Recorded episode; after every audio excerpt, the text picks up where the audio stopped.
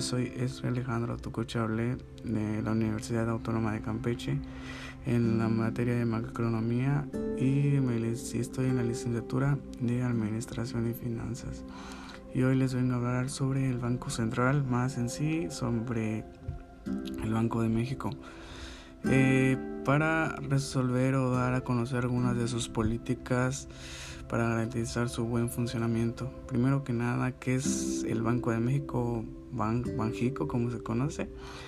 Es el Banco Central de México que fue fundada por decreto el 25 de agosto de 1925 por el presidente Plutarco Elías Calles e inició sus operaciones en septiembre de ese mismo año.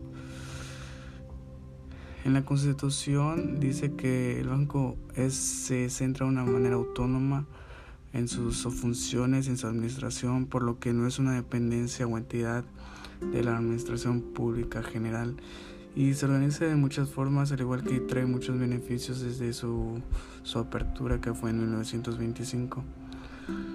El sistema de financiero que da este nos permite tener un desarrollo económico real y producir y consumir para que aquellos individuos a los que les sobra el dinero en un momento determine hasta aquellos que lo necesitan facilitar y compartir ese mismo dinero. Primero que nada, ¿qué hace el Banco de México en el sistema financiero o en qué nos ayuda? El Banco de México opera las coaliciones de los valores del gobierno mexicano y conduce la política monetaria en los mercados financieros, además que hace que se haga la regularización y supervisión de los intermediarios financieros.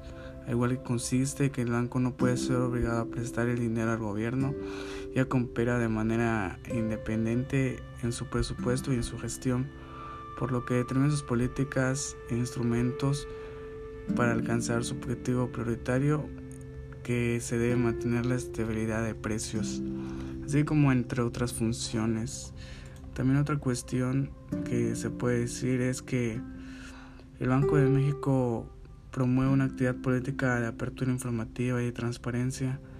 De manera cotidiana, el Banco de México pone a disposición del público una abundante información cuantitativa en material económico y financiero en particular, a lo largo del 2018 se adoptaron medidas adicionales para su transparencia.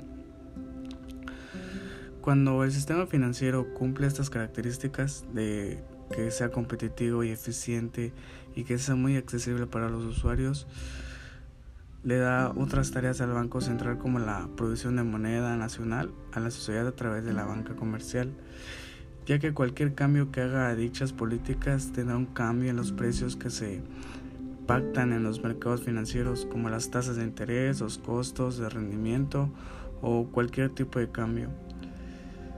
Siendo el Banco de México el, el central del país, tiene la responsabilidad de proveer la moneda nacional como objetivo prioritario como está establecido en la Constitución para seguir con su valor.